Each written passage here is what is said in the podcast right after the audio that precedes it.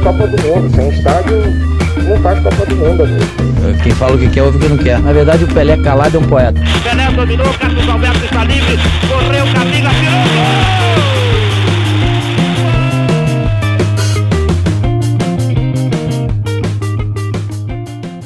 Você, amigo corneteiro que nos ouve em qualquer lugar do Brasil. Eu sou Rafael Moraes. Esse é o episódio 10 do Cornetas Podcast. Seja bem-vindo. Sejam bem-vindos também meus cornetas favoritos, Bruno Araújo, Carlos Henrique, Paulo Vitor, PV. Hoje a nossa pauta é racismo no futebol. Um tema complexo, um tema delicado, mas que é muito necessário de ser debatido na imprensa, na mídia e na sociedade. E hoje nós temos um corneteiro convidado também, assim como foi no programa sobre futebol feminino, nós convidamos o Tiago César. Seja bem-vindo, Tiago. Por favor, se apresente aos nossos ouvintes. Fala, Rafael. E aí, essa galera, tudo certo? Massa tá aqui, obrigado pelo convite. Rapaz, eu achei que você ia fazer essa apresentação, fico meio tímido para me apresentar, mas resumindo, eu sou jornalista, trabalho com esporte desde 2008. Hoje sou apresentador e editor do Globo Esporte aqui no Rio Grande do Norte. E um. Acho que um maluco por esporte, acho que eu poderia me definir assim. E acho que direcionou muito minha vida e minha carreira. É isso. É isso. Vamos cornetar. Não tem problema. Se você quiser, eu posso complementar a sua apresentação.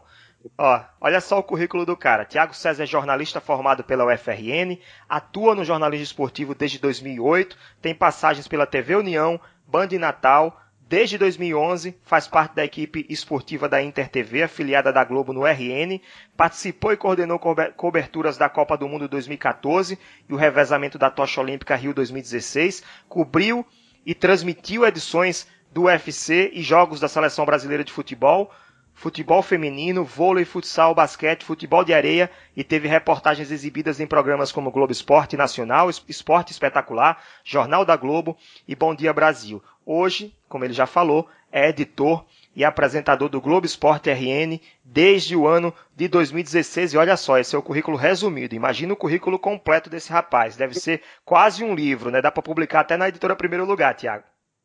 Que é isso, rapaz, nada. Só, só, alguns dos eventos, assim, achei mais importantes que eu tive a oportunidade de, de cobrir, né? E, assim, tive a honra também de estar junto de, de gente gigante nesses eventos aí é um trabalho árduo, mas que é muito gratificante, assim, principalmente quando você gosta muito do segmento que você trabalha, né? É, é muito legal. Eu, eu, eu, sou, eu só tenho que agradecer as oportunidades que eu tive. Perfeito, a oportunidade que nós estamos tendo agora também de ter você conosco aqui. Vamos para o nosso debate. Quero dar as boas-vindas para o corneteiro mor desse programa, Bruno Araújo. Bruno, a primeira pergunta é para você. Uh, por que, que o racismo no futebol continua acontecendo, mesmo com tanta pressão da mídia, tanta pressão da sociedade, alertando é, o mal que ele faz? Rafael, uma coisa que precisa ficar clara: o racismo não é no futebol, o racismo está presente na nossa sociedade e ele acaba se refletindo é, em todas as suas esferas, no esporte e, consequentemente, também no futebol. Mas a gente tem tantos episódios de racismo na nossa sociedade, e a gente vai falar especificamente sobre futebol, e ele é comum no dia a dia. A gente vê em conversas muitas vezes no bar, a gente vê é, em, em, situações é, de espera numa fila, nos estádios de futebol, na esquina. E aí eu vou trazer só alguns exemplos, Rafael, históricos, de, de, de, casos históricos de racismo, como, por exemplo, na época em que a CBD, ainda a Confederação Brasileira de Esportes, contratou um psicólogo que fez um teste de QI com Garrincha. E o teste deu muito baixo, e o psicólogo aconselhou que não levasse nem Garrincha, nem Pelé para a Copa de 58. Inclusive, eles começaram no banco de reservas e acabaram se consagrando naquela edição da Copa é, e conquistaram não só a titularidade, mas também o título mundial, né? A gente tem exemplos, por exemplo, é, um exemplo também do presidente Epitácio Pessoa, que baixou uma determinação que atletas negros não deveriam ser convocados, porque queria se passar a impressão de que é, o Brasil era um país de brancos. Ora, episódios assim mostram um pouco do racismo institucionalizado, entranhado. É, e não cabe, né? A gente está num momento tão diferente, no momento em que as pessoas estão começando a despertar para o quão nocivo é o fato de você querer diferenciar alguém pela cor da pele. É uma coisa absurda. Mas isso a gente remonta, por exemplo, ao período da escravidão, quando simplesmente assinaram um documento, aboliram a tal da escravatura, mas no dia seguinte o negro era proibido de ir para a escola, o negro era proibido de ter terra, era proibido de trabalhar. Então foi construído um contexto social em que ele ficou à margem de todo o processo. Então por isso que hoje a gente vê tanta violência contra pessoas é, pretas, pessoas sendo assassinadas. O maior número de pessoas assassinadas em situação é, é, de violência são pessoas pretas. o maior percentual das pessoas da população carcerária são pretas. Isso é um reflexo de uma sociedade que é racista, sim, e que precisamos falar sobre isso todos os dias para conseguir colocar um fim nisso. E aí a gente vai falar um pouquinho aqui ao longo do episódio sobre medidas que podem ser adotadas, Rafael, para a gente tentar começar de fato a transformar esse cenário que é terrível ainda no mundo. Eu estou acessando aqui, Tiago, o site Observatório Racial do Futebol, observatórioracialfutebol.com.br. Na verdade, é o Observatório da Discriminação Racial no Futebol. Do, é coordenado, é, não sei se é presidido ou coordenado pelo Marcelo Carvalho, que é um gaúcho. E lá tem muita informação sobre racismo no futebol brasileiro, tem muita informação sobre como combater isso, tem informações sobre a legislação, o que o CBJD fala, o que a Comebol, a FIFA, o Estatuto da Defesa do Torcedor defende, e tem também dados históricos é, do racismo no futebol brasileiro. E o que a gente observa é que o número de casos de, de racismo, de injúria racial, estão crescendo né, nos últimos anos. E aí eu pergunto a você: o racismo aumentou isso vale não só para o futebol, acho que também para a sociedade no geral. O racismo aumentou mesmo ou as denúncias aumentaram? As pessoas estão mais conscientes e denunciando mais? Eu acho que, na verdade, Rafael, a gente acaba enxergando mais essas histórias, esses casos, porque as pessoas estão expondo mais. Eu acho que uh, Bruno lembrou bem aí esses dados históricos e a gente tem que lembrar que o futebol talvez seja uma tradução de muita coisa da nossa sociedade com relação a, a, preconceitos e a exclusões. Né? A gente tem esse dado aí. Durante muito tempo, os negros foram proibidos de praticar o futebol. Né? Os clubes não podiam contratar jogadores negros. Tem até aquela história clássica é, que envolve é, dois times do, do, do, Rio de Janeiro, né? o Fluminense e o Vasco, com a história de fingir não ser negro. É um absurdo, né? A gente pensar nisso hoje é um negócio muito absurdo, quer dizer, deveria ser absurdo sempre.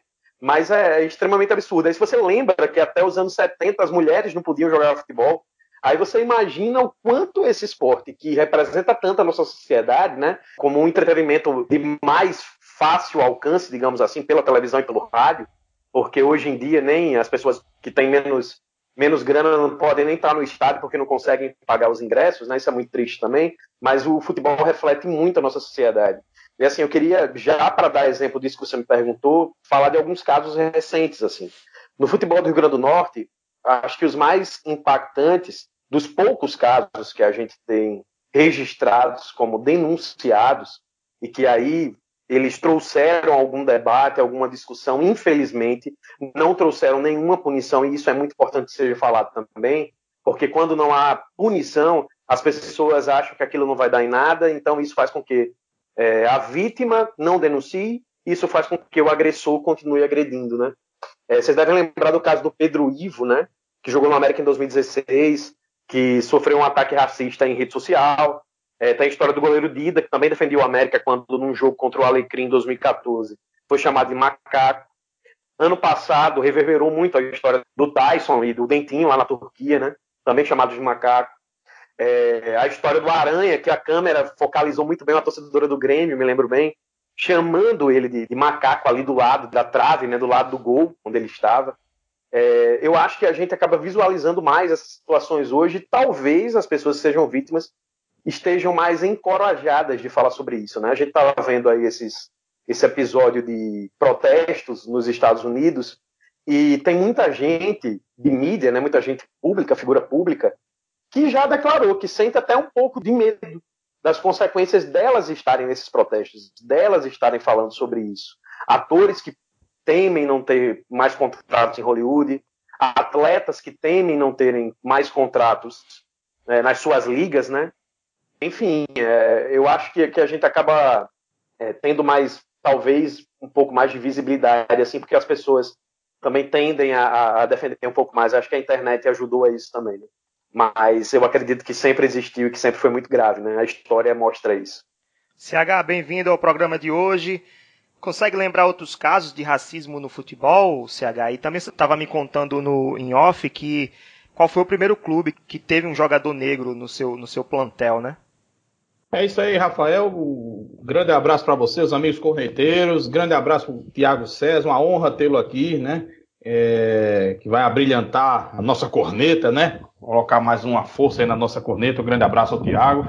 É o seguinte, é, o racismo, como já foi bem retratado por Bruno e por Tiago aí, é uma coisa que vem de muito tempo, né? Como bem o, o, o Tiago citou, antes de eu falar mais alguns casos, vale lembrar que o Fluminense tem um apelido de pó de arroz, né? Muito por conta da questão de você esconder o, os negros jogando no clube, né? Porque a gente sabe que o Fluminense era um clube aristocrático, até hoje é um clube considerado meio de elite, né? Se bem que está muito popularizado, mas no começo do século era um time é, aristocrático. Então não se permitia, obviamente, negros, nem sequer como sócios. Então o que, é que eles faziam? Passavam pó de arroz até nos morenos, né? Que não são aqueles negros mesmo, os morenos, né? Mas é, é, não eram tão brancos os mulatos, digamos, para que escondesse um pouco né, a, a questão da cor. Né? É, o clube que teve o primeiro negro jogando oficialmente registrado no Brasil foi o Bangu. Muita gente diz que o Vasco é o pioneiro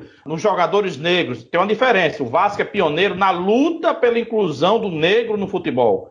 Ele sim é o pioneiro. Agora, o jogador de futebol foi o Bangu, um jogador chamado Francisco Carregal. Ele era meia direita, né? E o jogo aconteceu contra o Fluminense. Olha só a ironia do destino. Né? O Fluminense, no dia 14 de maio de 1905, ele era filho de, um, de uma brasileira negra e de um pai português, né? Então, foi o primeiro clube a, a atuar com jogador negro. Tanto é que a Alerj, a Assembleia Legislativa do Rio de Janeiro, concedeu ao Bangu, no ano de 2001, a medalha Tiradentes, pela é a maior condecoração do Estado do Rio de Janeiro, em referência a ele escalar o, o atleta negro no Brasil. Ou seja, o, o, racismo já vem de muito tempo, né? É, é algo que é escancarado. O Brasil, além de um país machista, ainda é um país racista. Até hoje temos esses problemas. Como bem falou também aí os nossos colegas nos comentários, o negro, né, o próprio Bruno também falou, né, que a população negra do país é a mais vulnerável em todos os sentidos, é a mais pobre, a menos escolarizada, a que mais morre, é a que mais sofre violência física ou psicológica, é a que é mais presa, a que tem menos acesso à saúde, ou seja, isso não sou eu que estou dizendo não, são dados do, do IBGE e do Atlas da Violência, do IPEA, né, no ano de 2019. Então temos também na Europa o Balotelli, O Lukaku, o Balotelli já quis abandonar jogo, o Lukaku que sai no braço com, com, com torcedores, né, que é, sofreram esse tipo de, de, problema de racismo, e um, um, caso bem emblemático aconteceu com o Daniel Alves em 2014, quando ele comeu a banana, lembra quando jogaram? Jogaram a banana, ele comeu, ele tirou de letra, mas nem todo mundo consegue tirar de letra. Nem todo mundo tem a, a saída do Daniel Alves de tentar driblar isso aí. Ou seja, é um problema histórico que até hoje, é, ainda mais com essa polarização política que a gente tem hoje em dia, a volta, infelizmente, desses ditos supremacistas, entre aspas, né, de raça, né? Ou seja, o racismo, não só no futebol, mas na sociedade como um todo, é uma chaga que infelizmente impera ainda no mundo, não só no Brasil, mas no mundo, e o futebol não era diferente disso. Tanto é que a maioria dos jogadores que tem assim uma maior visibilidade, o maior marketing são os brancos. Pode perceber que são os brancos. Mas ironicamente, o maior jogador da história é um negro, né? Tá aí então. O futebol deveria ser também uma arma, no melhor sentido, de inclusão, de conscientização de que, se, que somos todos iguais. Só para fazer um, um complemento no que você falou, é, há alguns anos, eu não lembro agora exatamente qual foi o ano, eu participei de um concurso literário da editora da UFRN. E a crônica que eu submeti e fui aprovado foi exatamente sobre o Francisco Carregal. O título é Um Francisco na Foto, estou aqui com o livro na mão. É, aí eu vou ler só a primeira parte aqui, só para vocês terem um gostinho. Né? Quem quiser ler, ler completo, eu posso mandar depois Posso mandar lá no grupo dos corneteiros no WhatsApp. Amigos, hoje eu escrevo sobre um Francisco, e não é um Francisco qualquer, assim como milhares de Franciscos brasileiros. É um Francisco pioneiro e resistente, que não se deixou ser meramente um Chico, apesar de tantos Chicos notáveis existentes nesse Brasil: Rio São Francisco, o Buarque de Holanda, o Sais e o Xavier. Trata-se de um Francisco que avistei numa foto antiga, carcomida pela força do tempo, borrada pela ação natural de algo que se perde na história. Um Francisco que, apesar da sua cor e posição social, era o dono da bola naquele time de línguas e aspectos diferentes. Um homem precursor que, cansado dos castigos nos troncos e dos mandos e desmandos de alguém que dizia ser seu dono, impôs respeito em meio a uma sociedade extremamente aristocrática, elitista, excludente e preconceituosa. Aí o texto continua, vai até o final e no final tem uma foto quem está escutando o podcast não pode ver, mas tem a foto aqui do Francisco Carregal. Ele está bem no centro da foto, segurando a bola como se fosse realmente o dono da bola daquele time do Bangu no início do século passado, né? PV, você que está chegando agora quase atrasado, né? Quase chega, tá chegando tão tarde no, no, no episódio, parece que chegou atrasado. PV, de quem é a responsabilidade, a quem cabe o papel de combater o racismo no futebol? Olha só, Rafael, é, antes de tudo, boa noite a todos e aos ouvintes. Mas respondendo na tua pergunta, eu, eu creio que não só as, as instituições né, que coordenam tudo isso, mas os clubes e as próprias pessoas que estão envolvidas. Né? É, dia desses eu estava vendo é, uma fala do grafite e ele diz que falta engajamento. Falta engajamento das pessoas, falta engajamento dos clubes para que isso é, envolva mais pessoas, faça com que as pessoas possam refletir sobre tudo que vem acontecendo. Se eu trazer o lado assim do que eu vivenciei dentro do futebol, o futebol ele tá, parece que todos os preconceitos que existem no mundo ele está enraizado dentro do futebol. É, é, algo que é comum. No dia a dia você vê o, os preconceitos acontecendo e o racismo é um deles. Né? Todos os dias é sendo chamado de negro, é sendo chamado de macaco. É uma fala que, que parece assim ser tão normal dentro do, do esporte. E isso é, acaba acontecendo para todos os torcedores e para todas as instituições e acaba se tornando algo normal. E quando se falta esse engajamento, se falta essas pessoas falarem um pouco mais, falarem que, que isso incomoda, que isso não é o legal, eu acredito que acaba é, deixando acontecer o racismo cada vez mais. Tanto que 2018 foi o, o maior recorde né, no futebol brasileiro, e 2019 a gente tentava combater e foi maior ainda do que 2018. Né? Se eu não me engano, teve 56 casos de racismo no futebol brasileiro. Então, assim, eu acredito que o engajamento ele poderia ajudar nessa situação. Vamos chamar a corneta para o nosso convidado especial. Ele não vai passar aqui batido. Tiago César, presta atenção na pergunta. Hoje a corneta aleatória é para você. Pelé nasceu em Marte, então tá fora da disputa. Quem seria o melhor jogador negro da história do futebol brasileiro? Nossa senhora. Sem Pelé, velho. Sentiu o clima da corneta. Ronaldinho Gaúcho. Por quê? Pela então, eu acho que ele também não é, não é humano, né? Não é desse plano aqui, né? Se você tá colocando Pelé como isso, eu coloco ele também no, nesse meio aí. Bicho, um cara que faz a, o, o, clássico de Ronaldinho Gaúcho, né? Olhar para um lado e acabar com o adversário com, do, é, com o corpo do outro lado, né? É um negócio surreal. Então, acho que a habilidade dele e o, o poder de visualizar o jogo que o cara tem é, é surreal. É surreal, assim. Infelizmente, eu não vi Garrincha, que defendeu inclusive meu Alecrim, jogando, também colocaria, colocaria nessa conta. Foi um joguinho só antes que alguém é, fale aí, né? Mas foi um joguinho. É, mas eu, eu vou de, de Ronaldinho Gaúcho. Uma coisa, até para a gente trazer aqui, mesmo que essa pergunta pareça um, um pouquinho fora da curva, ela tem muito a ver com uma coisa aqui que eu deixo como reflexão para todos vocês também, para quem está ouvindo. A gente, infelizmente, aqui no Brasil, a gente tem uma. Eu acho que isso é reflexo do preconceito social também. Vocês sabem que é, a cor da pele, ela hoje é definida por uma autoafirmação. Ou seja, a pessoa diz que ela é negra, ela diz que ela é parda, ou que ela é branca, seja o que for. E isso faz com que os números que a gente tem, que mostram que a sociedade brasileira é majoritariamente formada por negros, seja menor do que ela realmente é. Porque as pessoas, até por medo do preconceito, elas não se reconhecem como negras, né?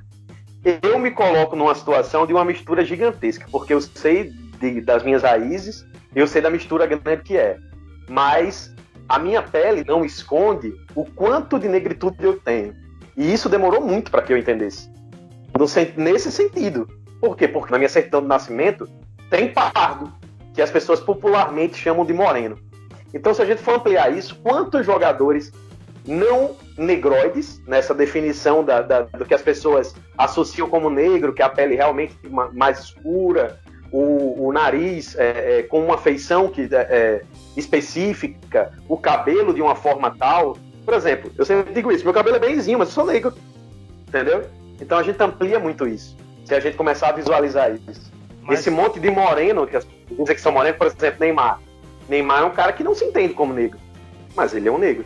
Mas no final das contas, Thiago, você votou em Ronaldinho Gaúcho ou votou em Garrincha? Completamente Ronaldinho Gaúcho. CH concorda com ele também, CH? Foi Ronaldinho? Olha, concordo sim, né? Porque eu vi, né?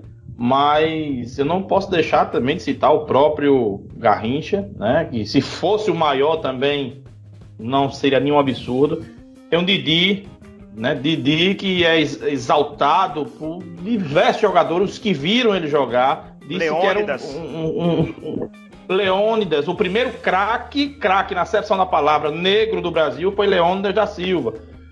Pioneiro na nossa bicicleta. Mas antes de Leônidas ainda teve um grande jogador negro chamado Fausto Maravilha Negra do, do Flamengo. Né? Ele jogou no Flamengo, no Vasco, no Bangu e no Barcelona. Então foi o primeiro. Mas em termos assim gerais, em termos do porque eu vi. Vou falar porque eu vi é o Ronaldinho Gaúcho, como o Thiago falou, é de outro planeta. Então, para mim, Ronaldinho Gaúcho, mas o Garrincha tá ali tá ali porque o cara também fazia estrago. E olha que só tinha uma perna, era ruim do joelho, como diz o, o Matuto, perna cambada, né? Então ele fez muito estrago. Então, qualquer um dos dois, você jogar aí pra cima e cair, tá bom. Garrincha ou Ronaldinho Gaúcho. Rapidinho, desculpa, Rafael. Mas só para complementar essa história de Garrincha aí, você imagina que o cara quase não foi quem foi por mais uma questão de preconceito. Das pessoas olharem para ele, esse cara é aleijado, esse cara não joga. É. Né? Imagina aí, velho. Pois é. Eu também lembro do Zizinho, que jogou no Flamengo antes da década de 50, a década entre, a de, entre 40 e 50 também, que foi, foi um grande jogador do futebol brasileiro. Vamos seguir nosso segundo bloco. Bruno, você você estava querendo falar antes da corneta. Microfone aberto para você. Rafael, tem duas questões que eu queria tratar que eu acho que elas são muito importantes e que mostram o quanto a nossa sociedade é racista e esse racismo está tão entranhado é, a gente usa muitas vezes o termo mulato ou mulata. O nosso companheiro CH, tenho certeza que inconscientemente ele utilizou sem conhecer o que significa. O que é que é mulata? É, é um cruzamento, é uma espécie de mestiço. Então, quando se usa o termo mulato, de certa forma, a intenção é mostrar que é um mestiço. Um, um sinônimo, jumento. O jumento o que é? Um mestiço. É um animal mestiço.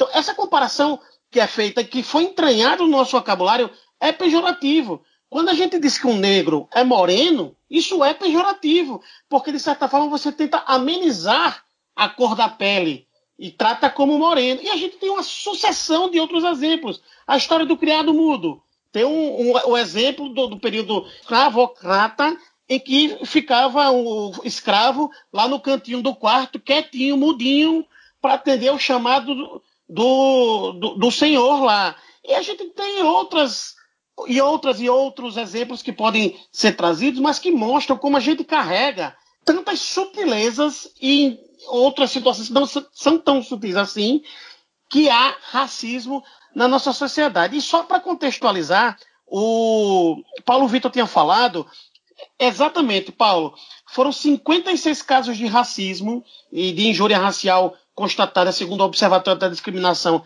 Racial no Brasil em 2019. É, foram 12 ocorrências a mais que em 2018, que detinha a pior marca. Foi um aumento considerável e a gente percebe que há sim uma incidência cada vez maior de casos. As pessoas, de certa forma, estão ficando mais, se sentindo mais livres para serem amplamente racistas, mas ao mesmo tempo a sociedade, em parte, está mais consciente e tenta oprimir mais esse tipo de comportamento. E isso tem que ser feito todos os dias, porque é um processo de reconstrução da nossa sociedade. Isso vai levar tempo, mas precisa acontecer. E cada um de nós precisa fazer a sua parte naquele pouquinho que for possível. Mas a gente precisa intervir nesse sentido. CH? Rafael, só um esclarecimento, né? A questão do mulato, Bruno, eu, eu tenho conhecimento que é a mistura, né? Que são mestiços. O que eu quis dizer, realmente, de uma forma inconsciente, mas o que eu quis dizer é que o Fluminense, na época, usava o pó de arroz para esconder negros, mulatos e morenos, né? Ou seja, são, não, o mulato não é um negro na acepção da palavra. Realmente hoje se usa mulata, mulato de forma errada para dizer que é um negro, mas que não é. Mas eu usei nessa questão do pó de arroz para esconder negros, mulatos e morenos. CH, é, o debate faz parte, né? Então, quando a gente usa o termo, não é porque antigamente era assim. Era assim porque não queriam que as pessoas fossem consideradas negras ou, ou, eram consideradas negras e usavam esse termo porque era pejorativo por natureza. E hoje a gente sabe disso. Na época, isso era feito de forma é, ampla, só que a gente carregou isso durante tantos anos que não, não percebe que é, hoje é, é, é, assim. Então, é um processo, e, e aqui minha, minha posição não é apontar o dedo, porque eu mesmo, como branco, eu sei da sucessão de privilégios que eu tenho, simplesmente por conta da cor da minha pele. Então, é, eu acho que faz parte do processo. Isso não é uma coisa que eu sei hoje, é uma coisa que eu estou aprendendo que faz parte do nosso crescimento. E eu tenho muito a aprender, muito a desconstruir. Eu acho que faz parte e, e vamos para frente. Tem dois, duas questões que eu quero falar. Isso é muito normal acontecer, às vezes escapa mesmo, né? É um, é um processo histórico que, para isso ser alterado, no sentido natural da, da, história é muito lento, é muito difícil. A mesma coisa acontece com, com os homossexuais, é, com preconceito com homossexuais. Um exemplo, hoje à tarde eu precisei fazer uma compra é, do material de construção, e aí na volta eu percebi uma nuvem bem escura no céu. E eu vim na cabeça, né? Vou chegar em casa e vou avisar para fechar a janela rapidamente para não, não, não, molhar. E aí eu falei para minha esposa, falei o seguinte, é, tá vindo uma nuvem negra na mesma hora eu percebi, pô, não, negra não, a nuvem pesada. Porque a gente esquece que aquilo que está entranhado dentro da gente, aquilo a gente cresceu ouvindo isso, é difícil de você se desfazer disso. Mas o importante é reconhecer que isso tem que mudar. Por exemplo, Ronaldo Fenômeno, em 2005, era representante da ONU, era jogador de futebol ainda. Ele deu uma entrevista e diz não se considerar negro, mesmo sendo filho de pai e mãe negros. E agora, em 2019, ele fez um manifesto no Instagram dele é, contra né, o preconceito racial. Falou, inclusive, eu acho importante também que as pessoas entendam que elas podem mudar a opinião deles. Né? O que, é que vocês acham disso? Primeiro o PV, depois Tiago César, pra, na sequência. Não, com certeza. A gente tem que desconstruir todo esse processo, né? Como vocês falaram, é algo que vem enraizado de muito tempo e é necessário é, como eu falei anteriormente na fala, na, na fala passada, de engajar, de se envolver e começar a desconstruir tudo que foi feito durante anos. Eu tenho uma cor que é, também é considerado pardo, né, como o Tiago falou, é considerado pardo, mas é mais para negro do que para branco. Eu mesmo, quando eu cheguei no meu primeiro clube, é, a primeira visão que as pessoas me olharam, as pessoas já me olharam, esse, esse menino vai estar tá fazendo o que aqui? Né? Além de ser moreno para negro, é, ser pequeno, né? Ser, não, ser, não ter músculos, o que é que esse menino vai fazer aqui? Já foi um preconceito, né? Essa situação, todo mundo olha de uma forma diferente. E aí a gente precisa desconstruir tudo isso como? Com conhecimento, com palavras, com, com realidades, com fatos, e vai mudando todo esse processo. E como você falou, a situação do Ronaldo. Ronaldo e outros caras, eles são pessoas influentes. Eles são pessoas que são, têm muita influência dentro da sociedade, principalmente nossa, brasileira, que vive do futebol. Né? Muitos vivem do futebol. Então, quando ele consegue mudar e passar essa visão de que, que é importante se preocupar com toda essa situação que é vivida, é, para mim é, é, excelente o que, ele, o que ele quis passar e é primordial, né? Desconstruir tudo isso que foi feito durante anos. É, concordo completamente com isso. Acho assim, acho que alguns pontos têm que ser levados em consideração muito fortemente assim. Eu sempre acredito que aquela frase tradicional e batida, a história da educação muda, sabe? Eu mudo essa frase um pouquinho para informação muda, porque no fim das contas a educação é o acesso à informação, né? Então acho que quando a gente debate, consegue trazer isso muito mais, concordo com, com quando você fala que é, quem é influente tem muita responsabilidade nisso também, inclusive de se entender, de se colocar nesse lugar, porque você tem visibilidade, você tem voz para chamar a atenção para uma situação é, como, como essa de racismo. Eu acho que infelizmente é, ainda se vai precisar se desconstruir muitos argumentos e muitas situações que a gente ainda entende, entre aspas, como algo comum, né? que não, não pode ser considerado comum porque não é normal, né? não, não deveria ser normal, normal pelo menos. Mas voltando pro, especificamente para o futebol, eu acho que um problema mais grave do que não só o racismo, claro, não estou colocando em patamar, ou qualquer outro preconceito que a gente veja no estádio, é que se tende a achar normal acontecer dentro de um estádio. É como se dentro do estádio as leis elas pudessem ser desrespeitadas. E é, infelizmente é muito difícil você, por exemplo, os casos que eu falei aqui, os que eu citei, principalmente os dois que aconteceram aqui no Rio Grande do Norte há pouco tempo, que eu acompanhei como jornalista, o caso de Dida, o caso de Pedro Ivo, não deu em nada, não deu em nada. Racismo é crime, não deu em nada. Tem prova e não deu em nada. E aí é muito triste isso, porque isso faz com que as coisas continuem acontecendo.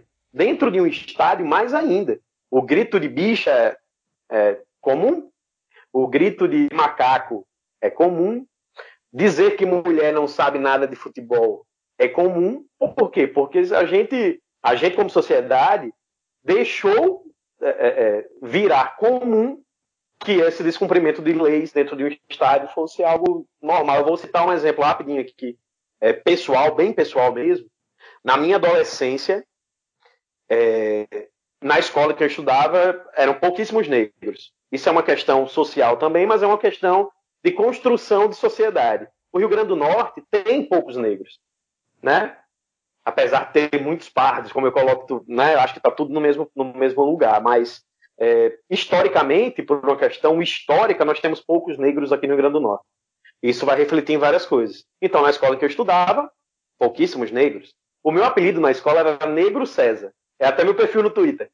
Mas, assim, eu nunca senti isso como algo que me atingisse ou diminuísse. É tanto que eu uso como um, um, um perfil e uma rede social. Mas, tempos depois, entendendo a situação, eu consegui enxergar isso. Por que, que eu sou negro César? Eu sou negro César porque são pouquíssimos negros nesse lugar onde eu estou. Uma certa vez parado numa blitz, é, fui perguntar, eu disse para onde estava indo, o prédio onde eu morava, e o policial perguntou se eu trabalhava lá. Traduz muita coisa isso, né? Pesado. Ah, o prédio, o prédio, o prédio tal, em bairro tal. Bruno é meu amigo de muito tempo, é, lembra onde eu morava, né, Bruno, no começo da faculdade. E aí, é, é, um cara olhar para você e perguntar se você trabalha naquele prédio do bairro X, porque ele entende que aquele prédio, aquele bairro, não devam ter pessoas da sua cor, saca? É um exemplo que eu não esqueci nunca mais na minha vida depois que eu entendi que isso era um claro exemplo de racismo.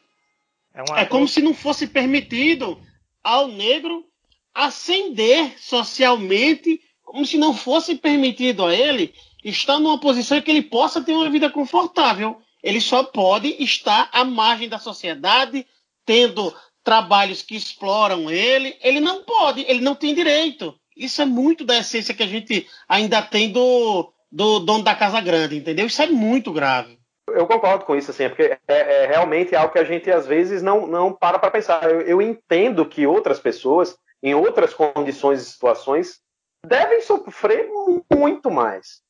Muito mais. Aí é aquela história da empatia, né? Primeiro a gente tem que se colocar no lugar do outro, imaginar o sofrimento do outro. Até porque exemplos disso a gente tem muitos, né? Essa semana eu estava conversando com o Jean Patrick, que passou pela América.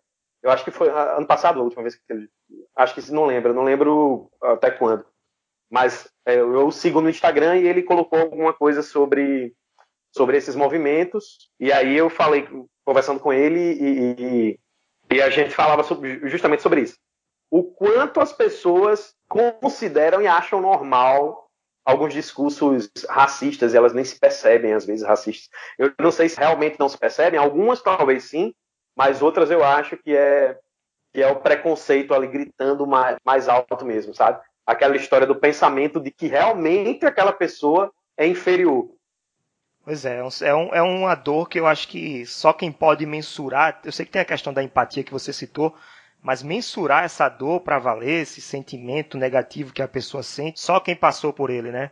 Só quem realmente é, tem a cor e, e já sofreu é, na pele, literalmente e metaforicamente, essa situação. Meus cornetas favoritos, já passamos um pouquinho do nosso tempo, infelizmente não temos como continuar no debate. Foi um debate extremamente rico, ah, maravilhoso, assim, eu acho que vai ajudar muita gente a entender o porquê que o racismo é algo que deve ser abolido da sociedade, não só brasileira, a sociedade é, planetária, mundial, né? Então, valeu muito a pena é, conversar com vocês hoje. Vamos agora para o nosso bloco de encerramento. Antes de mandar os alôs, as mensagens para os nossos ouvintes corneteiros que estão lá no nosso grupo do WhatsApp, eu queria só deixar um, uma recomendação de livro, já que eu sou um homem que trabalha com livros e que também Carlos Henrique, num dos episódios anteriores, falou, indicou um livro, o Volta Seca, né? O primeiro cangaceiro do, do bando de Lampião que entrou com 11 anos de idade, foi preso aos 14. Quer falar, Carlos? Quatro vidas de volta seca. Né? Ele entrou com 11 anos no bando de Lampião aí. o mais novo da história. E foi preso aos 14. Essa história aí tá no livro que o Carlos Henrique indicou. Eu quero indicar um livro também, né? Pra, pra gente entender. Eu acho que é o primeiro livro que fala é, sobre esse assunto de racismo no futebol. É o livro O Negro no Futebol Brasileiro, do Mário Filho, que dá nome ao Maracanã. Mário Filho, que é irmão do Nelson Rodrigues. É, é uma leitura obrigatória para você que quer iniciar é, nessa discussão sobre relações étnico-raciais no futebol brasileiro. Só para citar alguns capítulos: Raízes do Saudosismo, O Campo e a Pelada, A Revolta do Preto, A Ascensão Social do Negro, A Provação do Preto e a Vez do Preto no futebol. Então é um livro, é, uma, é de 1947, mas possui edições mais recentes.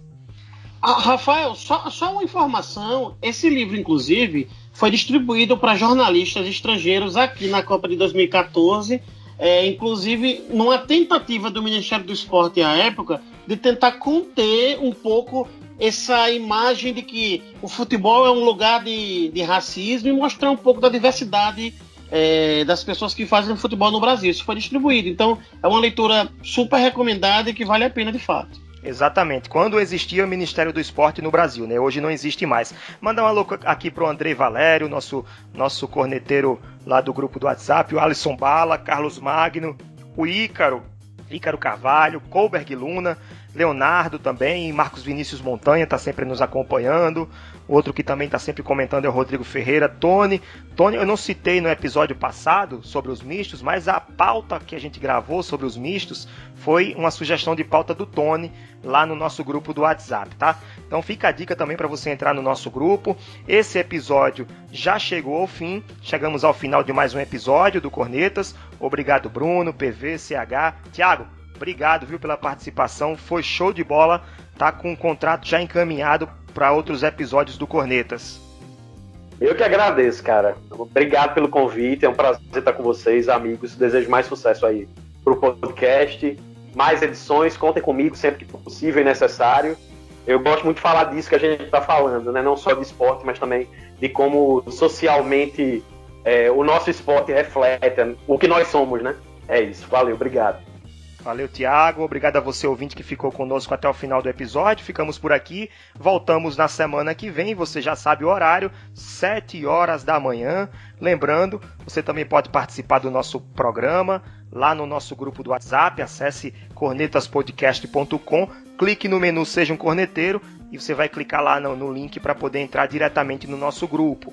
Aí você manda mensagem, manda é, sugestão de pauta, pode conferir os bastidores do programa, debater temas, tem corneta aleatória especial lá no, no grupo, né? Então tá sendo bem produtivo estar no grupo Corneteiros no WhatsApp. E não esqueça também de nos seguir nas mídias sociais, no Twitter e no Instagram, arroba Cornetas Podcast, e assinar o nosso Cornetas, o nosso podcast, na sua plataforma preferida, Spotify, Deezer, Google, Apple, onde você achar melhor. É isso aí, acabou mais um episódio, episódio número 10. Um forte abraço a todos, até a semana que vem com mais um Cornetas Podcast.